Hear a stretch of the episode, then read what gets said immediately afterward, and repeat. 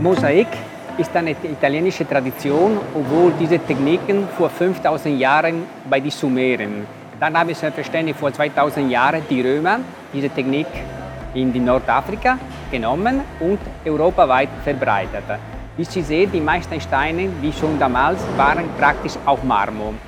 Hier wir haben ein Stück von Mosaiken.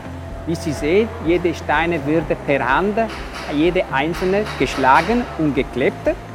In dem Fall heutzutage wird das Mosaik zuerst in die Werkstatt angefertigt.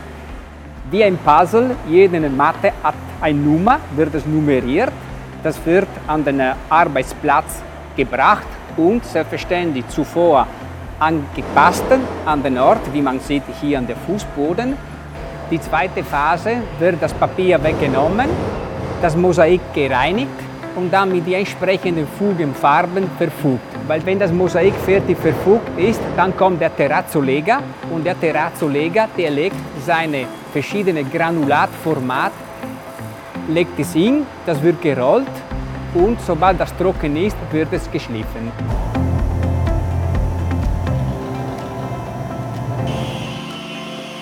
In Italien gibt die einzige Mosaikschulen, aber leider ich als Italiener in Italien habe ich ganz wenige gearbeitet, weil für solche Aufträge kriegen wir nur im Ausland. Solche Aufträge so wie hier kriegen wir ganz, ganz selten und das ist eine Ehre für uns, hier gearbeitet zu haben.